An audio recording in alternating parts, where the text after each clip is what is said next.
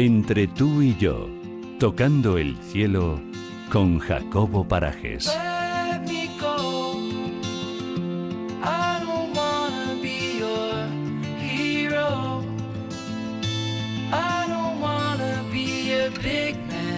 Muy buenas tardes, Jacobo Parajes, ¿cómo estás? Hola Paula, muy bien. ¿Y tú? Muy bien, bienvenido y además bienvenido para abrirnos un poco la mente. Al final con todas estas cosas lo que haces es eso, abrirnos la mente en conceptos que a veces ni siquiera conocemos, porque ¿qué es exactamente el efecto Pygmalion? Pues es algo de lo que me encanta hablar porque creo firmemente en ello. A ver, ¿En cuántas circunstancias ha influido en nosotros, en ti, en mí, en los oyentes, la percepción que tenemos de nosotros mismos? bueno, sobre todo, a, a- a- bueno, a medida que cumplimos años menos, gracias a Dios, ¿no? Pero, pero es Pero verdad que muchas veces. Incontable- incontables, Incontables, ocasiones. Todos hombre. podemos recordar situaciones en las que tener una creencia negativa de uno mismo le ha limitado. Y otras en las que tener una eh, creencia positiva de uno mismo le ha dado alas y confianza para lograr, su- Bueno. lograr sus metas. Claro. Bueno, la percepción que tenemos de nosotros mismos es bidireccional y está relacionada con lo que creemos que proyectamos en los demás. O sea, ¿cómo creemos que los demás nos ven? Exactamente, que normalmente es de una forma muy distinta a como es en realidad. Sí, ¿Eh? sí, vale. También es importante que eh, somos bastante cautivos de lo que los demás reflejan que somos. Los otros son de manera consciente e inconsciente el espejo donde nos vemos. Vale. Vale, Sí, entonces- nuestra interpretación, vale. Absolutamente. Eh, es muy fácil de entender en la etapa infantil, donde un padre o una madre, un profesor o alguien influyente en un niño, de forma, de, eh, de forma determinante, puede hacer que el niño crea en sí mismo o no. ¿Y sabes cómo? Solo con la palabra. Es decir, Exclusivamente. no exclusivamente, pero la, la palabra tiene un efecto brutal en las personas. La palabra es mucho más poderosa que cualquier em, otra herramienta que te puedas imaginar, ¿no? Con la palabra puedes hacer que quien te escucha, quien te mira con respeto, un subordinado, incluso un líder, un hijo, alguien que depende de ti, te, em, te crea y, y remonte el vuelo a conseguir sus sueños o se instale en su de- me- mediocridad. Por eso es tan importante lo que le decimos a los demás y cómo se lo decimos. Que, que sobre todo importante en los niños, yo estaba pensando en ese aspecto que nos acabas de plantear y cómo los padres, la mayoría de las veces, sin saberlo, pueden llegar a herir o a llevar al éxito rotundo a su hijo. No te quepa duda, yo estoy... Y sin saberlo, insisto, ¿eh? sin saberlo, por eso hay que tener tanto cuidado con lo que se dice y cómo se dice. Mm, hay veces que un niño em, o que cualquier persona ne- ne- necesita de una reprimenda porque ha hecho algo mal. No estoy diciendo que no se dé, es más, creo firmemente en que hay que darlas, pero también hay que utilizar el lenguaje en positivo cuando es el momento de hacerlo para enriquecer, para fortalecer las creencias de quien nos escucha y que crean en sí mismas hasta el punto de poder conseguir todos sus retos o grandes objetivos. Precisamente por eso se llama refuerzo positivo entre, entre la educación, digamos, ¿no? Exactamente.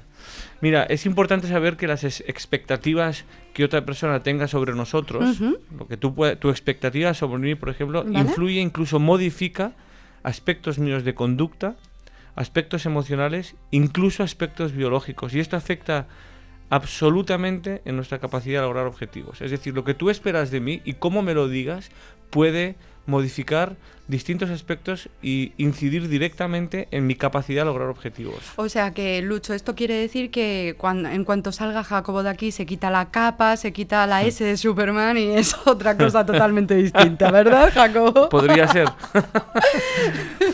No, pero vayamos a lo serio porque, porque sí que es verdad. Cuando, cuando alguien confía en ti, cuando alguien te, te demuestra y tú te crees que puedes hacer algo, lo haces. Absolutamente. La palabra y los pensamientos con los que interactuamos con otras personas influyen de manera o positiva o negativa en nuestro desarrollo personal, pero también profesional. Ujú.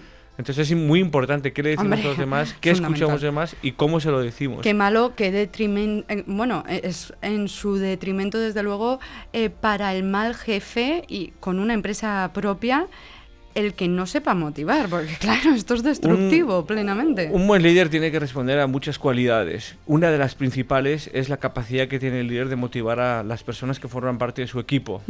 Eh, entre otras, ¿eh? hay muchas No, claro. más.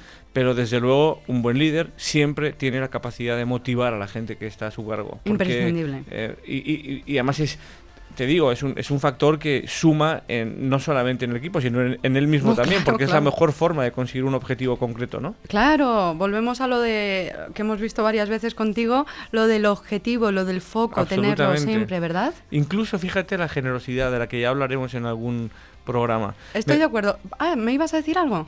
¿Me dejas ponerte un ejemplo rápido, rápido eh, sobre el efecto Pygmalion para que se entienda bien? Cuéntame. Thomas Edison ¿Mm? es la persona, el, el ser humano que más patentes tiene registradas en la historia, Vale. más de mil. Él inventó, ¿sabes?, la bombilla. Y mm, Thomas Edison cuando era pequeño, eh, a su madre le llamó su profesora en el colegio y le dijo que Thomas era, era una persona limitada y que necesitaba ser, eh, se necesitaba ir de la escuela y que fuese su madre quien le educara.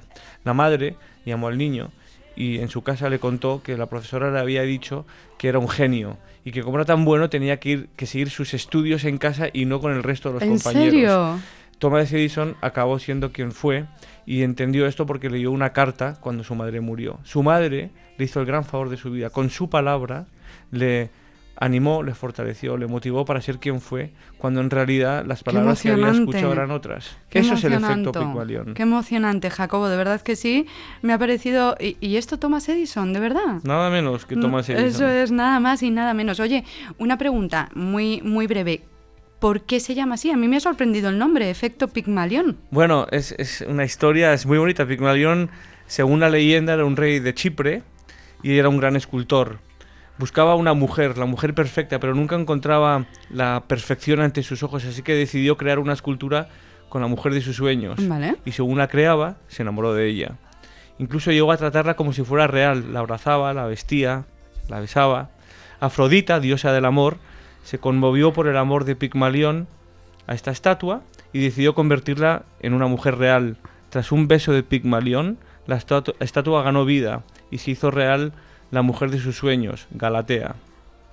Trasladado a la no leyenda, consiste en la convicción, co- para resumir, Sí. que todo genio tiene y ha de ir acompañado de su mentor, de esa persona que siempre cree en ti, que siempre em- te empodera desde la creencia y te permite llegar a tu mejor versión. Oh, me ha encantado, qué bonito, qué cosa más bonita. ¿Ves? El origen de las palabras a veces, y muchas además, Sí. tienen un, pues es un significado precioso, Sí, Jacobo. estoy de acuerdo. Me ha gustado y mucho y yo confío en ti, por eso cada sábado, cada domingo cuando repetimos, bueno, pues yo aquí digo y además eh, todo lo alto que puedo, compraros el libro de Jacobo, de verdad es la recomendación más saludable que puedo hacer honestamente llegados a este momento. Lo que aprendí del dolor. Jacobo nos traslada a aquellos años en los que sufrió y mucho, pero sobre todo aprendió a sacar ventaja al dolor, ¿por qué no decirlo así? Jacobo, muchísimas gracias